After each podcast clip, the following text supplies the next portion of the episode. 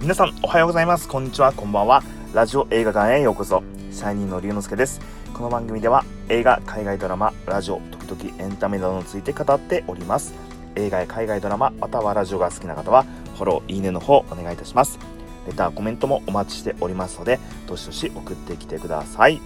はい、えー、今日ご紹介する映画はですねえー、素晴らしき世界ですね。素晴らしき世界です。はい、この映画ですね、昨日ですね、えー、映画あの頃と一緒にですね、えー、日本立て続けに見てきたんですけども、本当に素晴らしい映画でした。えー、2度ほど泣いてしまいましたね。はい、え、概要からいきます。えー、2021年2月公開の社会派ドラマですね、今月公開されました。えー、直木賞作家のですね、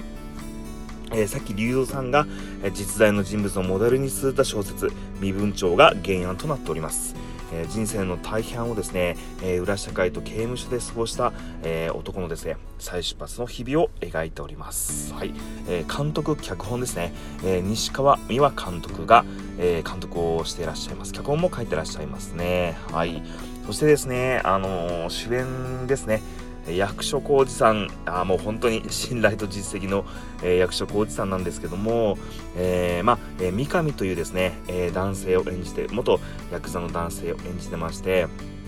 でこのですね、え三上がですねものすごくあのピュアな人なんですよね。はい、えものすごく屈託のない笑顔でめちゃくちゃ素直なんですけど、えすごくですね情に厚くて、え曲がったことが大嫌い。でも一度ですね感触を起こすともう止められないんですよね。もう相手に暴力を振るったりとかもう本当に相手がもう意識がなくなるぐらいまで殴ってしまったりとかですね。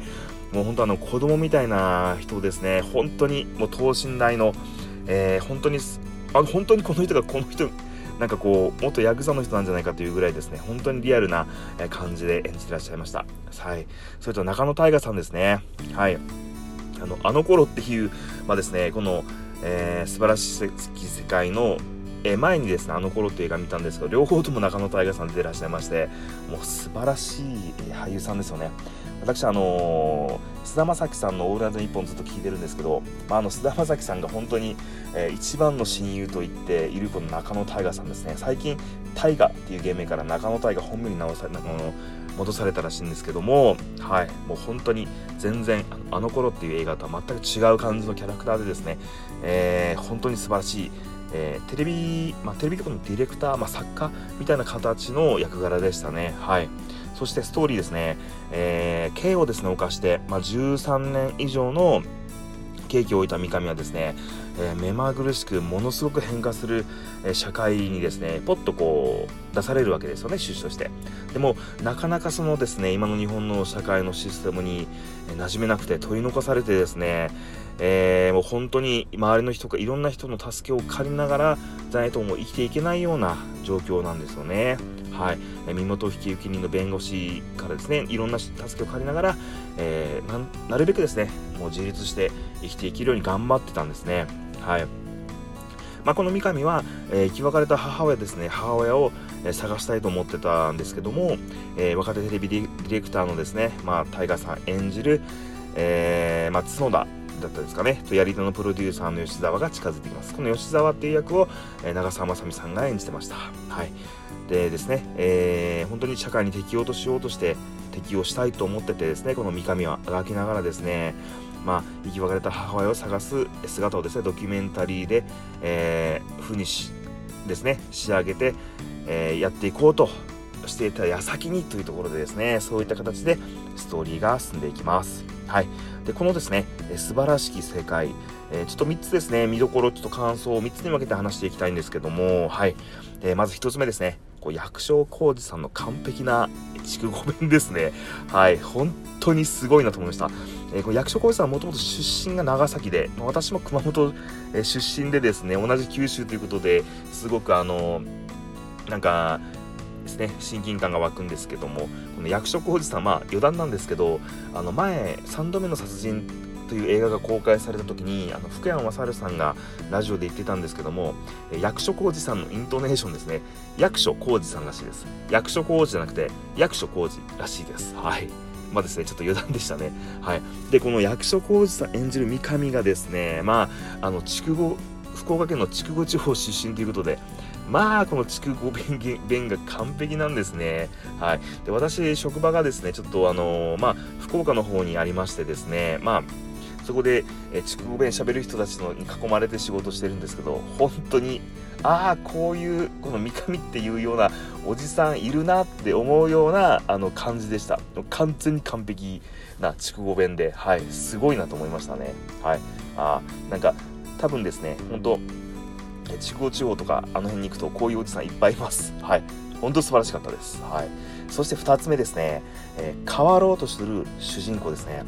あのー、13年も刑務所の中にいるともう出た時にあの全然世の中変わってるんですよね。で今って本当に世の中の変化ってすごいじゃないですか、まあ、ドッグイヤーって言われてるぐらいですね。1年2年3年でガラッと世の中変わっちゃいますけど、えー、その中でですねあのこの三上という人間は変わろうとするんですよね。自立して生きていこうとするんですけどあの本当にその社会の変化に耐えられない、えー、自分が変われないんですよねで人間ってなかなかあの変われないじゃないですか。で年を重ねれば重ねるほど大変になってきますよね、えー、私本当今42歳になる年なんですけどもなかなかこの年になるとあの若い頃みたいに、まあ、20代30代の時みたいに頭も柔らかくないですし、えー、体力もですね落ちてくるんでパッとあの変化に対応できないですよね。でもそれでも今この物語の中で三上という役は確か50代半ばから後半の設定なんですよね。で13年も刑務所にいた、えー、50代後半の人間ってなかなか変われない。でも彼は変わろうとするんですよ。ものすごく頑張ってですねなじもうなじもう頑張ろう変わろうとする姿はもう泣けてくるんですよね、はい、でそんな三上ですねあの素晴らしいえー、仲間がですねどんどんどんどん増えてくるんですよ。彼を支えてあげようというですね素敵な仲間がこうあのあの集まってくるんですよね。なんかこれ見てるとあのものすごく胸をえぐられるようなですね、えー、感じになってきます。自分も下手したらですねちょっと一歩間違えたらこういう風な人生を送ってしまうんじゃないかという恐怖感とかそういうのがなんかこうまあ少し世代はですね僕の方が一回り下なんですけど、えー、そういう恐怖も同時に感じてしまう、えー、そんなことを感じました。はい、で3つ目ですね、えー、核も残酷な、えこの世の中というです。どんどんちょっとトーンが下がってきて悲しい感じになってますけど、え出所してきたですね人間をこうも受けられない世の中なのかあってえー、ちょっとなんかこう少し憤りを感じてしまうような、まあ、目線が三上目線で語られてるんでですねそういう風に感じてしまうんですけどもものすごくですね本当にまあ一人一台スマートフォン持って簡単に世界中のですね情報とアクセスできる本当に便利な世の中になってきた反面ですね、えー、まあこういうですね社会的に少し弱いような人たちを救済するシステムって今確かにあの絶対的に増えてきてるんですけどそこにスッとアクセスしてパッとですねあのー、その人たちを救い上げてくれるようなシステムになってないんだなって本当になんか思いましたね。形だけなのかなっていう。まあこっちがですね詳しく情報を知らないのがまあ知らない浅はかな知識でちょっと話してるので、え語弊があったりするところもあるのかもしれないですけどだから本当にですねあのこう社会的に立場が弱い人たちがいるとしてえ簡単に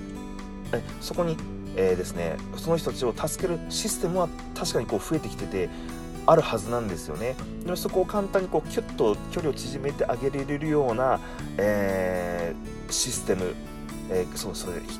個人とシステムをつなげるシステムですよね。ちょっと言い方が分からにくくなってますけど。そして周りの人の助けっていうのが本当にあの必要なんだなと思いました。あの本当当事者にならないと本当のことは分からないイメージだけでですね映画を見て喋るのはちょっとあのー、あのー、おがましいのかもしれないですけどもすごくそういうふうなことを感じましたね、はい、この映画は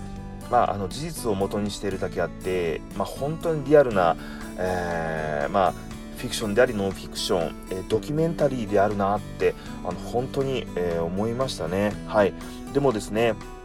ちょっと最後の最後の方ちょっとなんかまあえー、ちょっと最後の方もですねグッとくる終わり方になってるんですけどもこのあの頃ああの頃です。すみません失礼しました。素晴らしい世界ですね、えー、役所役所広司さん主演の素晴らしい世界は、えー、今絶賛、えー、大ヒット公開中ですので、皆さんお時間ある方ですね、えー、興味があるな、ちょっと見てみたいなと思われる方は、ぜひ見てみてください。はい。それでは本日の上映はここまでとなっております。また次の配信でお会いしましょう。龍之介でした。